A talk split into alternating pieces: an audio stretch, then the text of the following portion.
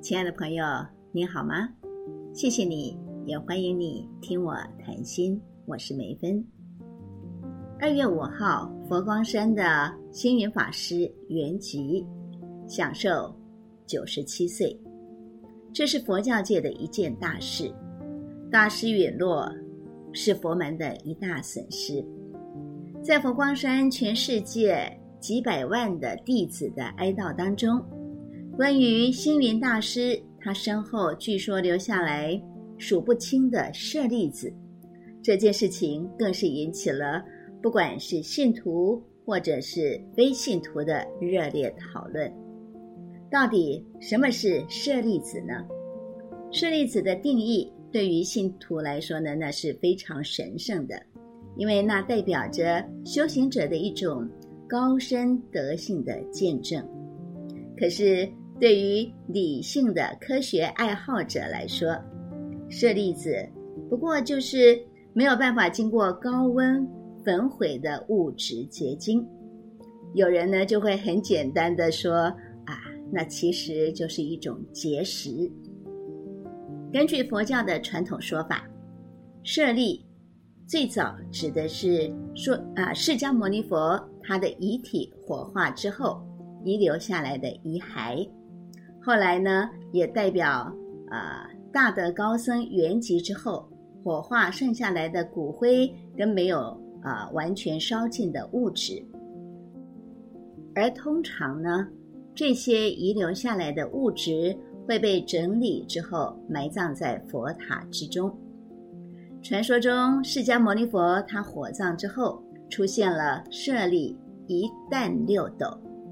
如果按照秦汉时期的质量单位来换算，一担六斗几乎就等于五十公斤。这其中呢，包括了有一块头顶骨、两块骨头、四颗牙齿，还有它的中指的骨头。另外，还有八万四千颗像珍珠形状的舍利子。而当时呢，古印度有八位国王差派使者。啊，来到了释迦牟尼佛佛火葬的地方，要求佛舍利。后来经过协商之后，所有的佛舍利，包括这些骨头等等的，就平均的分给了啊这八位国王。而每一个国家呢，就把分到的舍利带回到自己的国家去建立佛塔安葬。星云法师呢，他生前曾经说啊，他原籍火化之后。不会有舍利子，可是没有想到，竟然出现了所谓数不清的舍利子，所以这件事情当然是会引起各方的关注讨论的。佛经上说，舍利子是通过六波罗蜜跟戒定慧等等这些功德所修行得到的，这当然是很难能可贵，而且应该受到尊重的。佛教的教义强调舍利子跟修行的功德相关，可是呢，同时也肯定了舍利子的所谓的无常的物质性。舍利子是个人界定会修行的一种成就结果，也是说明啊，一个修行的人他得到了具体的成果的一种见证。这样的思想可以坚定啊，在佛门修行的弟子他们的信心。所以呢，佛教徒看到了舍利，就像是看到了佛菩萨，他们会顶礼参拜，也愿意诚心的供养。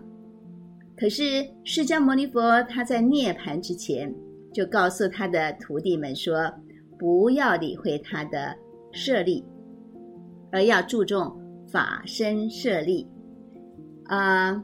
也就是释迦牟尼佛他的言行身教所集结而成的典籍，因为这一些物质性的肉身的设立呢，不过呢啊，就是一种物质一种东西，它是没有教化的作用跟感化的能力的，充其量呢，信徒可以把它当做一种纪念品。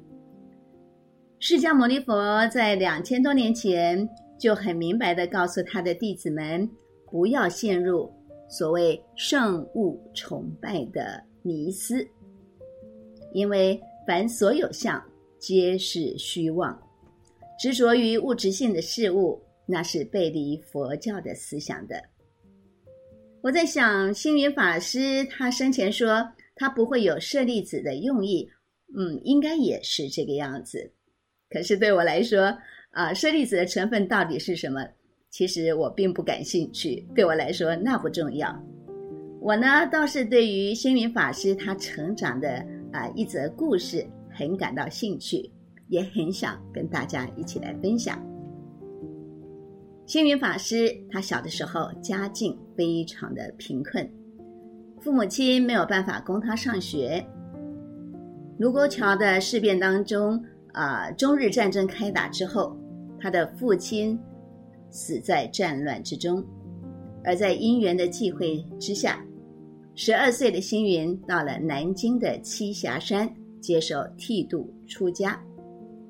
有一天，住持呢赏给星云几颗豆子，这对于一辈子那个时候虽然还很小了，就是一生都没有尝过美味食物的星云来说，那是。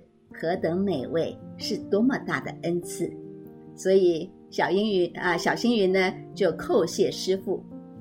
这个时候，师傅跟他说：“你呢，虽然是因为贫穷不得已才来到这个地方，可是为师的盼望你这一辈子都要弘扬佛法。”星云当场就答应了他的师傅。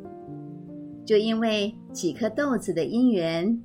星云弘法超过八十年，后来师傅呢啊，把年幼的星云带到了啊南京，交给了一个大和尚，并且告诉星云啊，这个地方才是你修习佛法的好地方。他的师傅刚走，这个大和尚呢，马上就拷问星云，他问星云说：“你为什么要来这个地方？”星云回答说：“是我师父叫我来的。”没想到大和尚拿起藤条就一顿鞭打，非常生气的骂他说：“一个学习佛法的人，连自己的心要去哪里都不知道。你的师父叫你来，你就来吗？”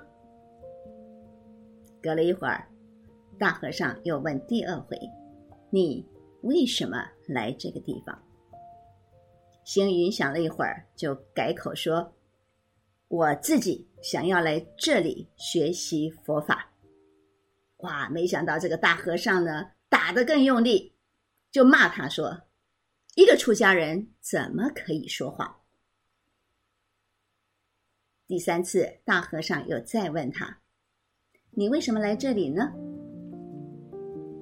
小小的星云想说：“啊，第一个答案是错的。”第二个答案也有问题，所以他呢就回答说：“我师父叫我来，我呢自己也想学习佛法，所以就来到了这个地方。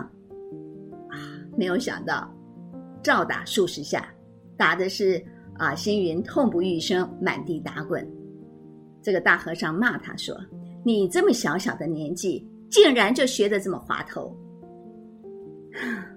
当天晚上，满身是伤的星云真的是想不透，为什么平常很爱他的师傅要把他交给这个跟魔鬼一样的大和尚。想起往日的种种，想起妈妈的眼泪，也想到了自己的委屈，就忍不住的放声大哭。突然，大和尚。进到他的房间，把星云给吓得马上跪在地上。可是这个时候的大和尚跟下午见面的时候，啊，一直怒骂他、打他时候的表情，却完全不一样了，慈眉善目的，还带着啊伤药来为星云涂伤。接着他又告诉星云说：“孩子啊，其实你下午说的。”没有一句是错的。我正在教你的这门功课叫做逆境。什么是逆境呢？就是生命无常，你遇到了困苦、灾难、不公平的事情、劫杀、死亡等等等等，那都是命运。当无常临到的时候，不是因为你做对了什么，你就可以逃开；也不是因为你做错了什么才会受到惩罚。接受逆境，才能够克服命运，克服命运带给你的痛苦。这个是大和尚给星云上的第一课，也是非常宝贵的一课。就像这一次土耳其跟叙利亚的大地震，有四万多人不幸罹难，有无数的人失去了他们的家园，失去了亲人。他们可能在这么啊巨大的悲伤当中，只能够无语问苍天：为什么？为什么这件事情会发生在我的身上呢？无数的问号回荡在空中，每一个人都会想要一个答案或者是一种说法。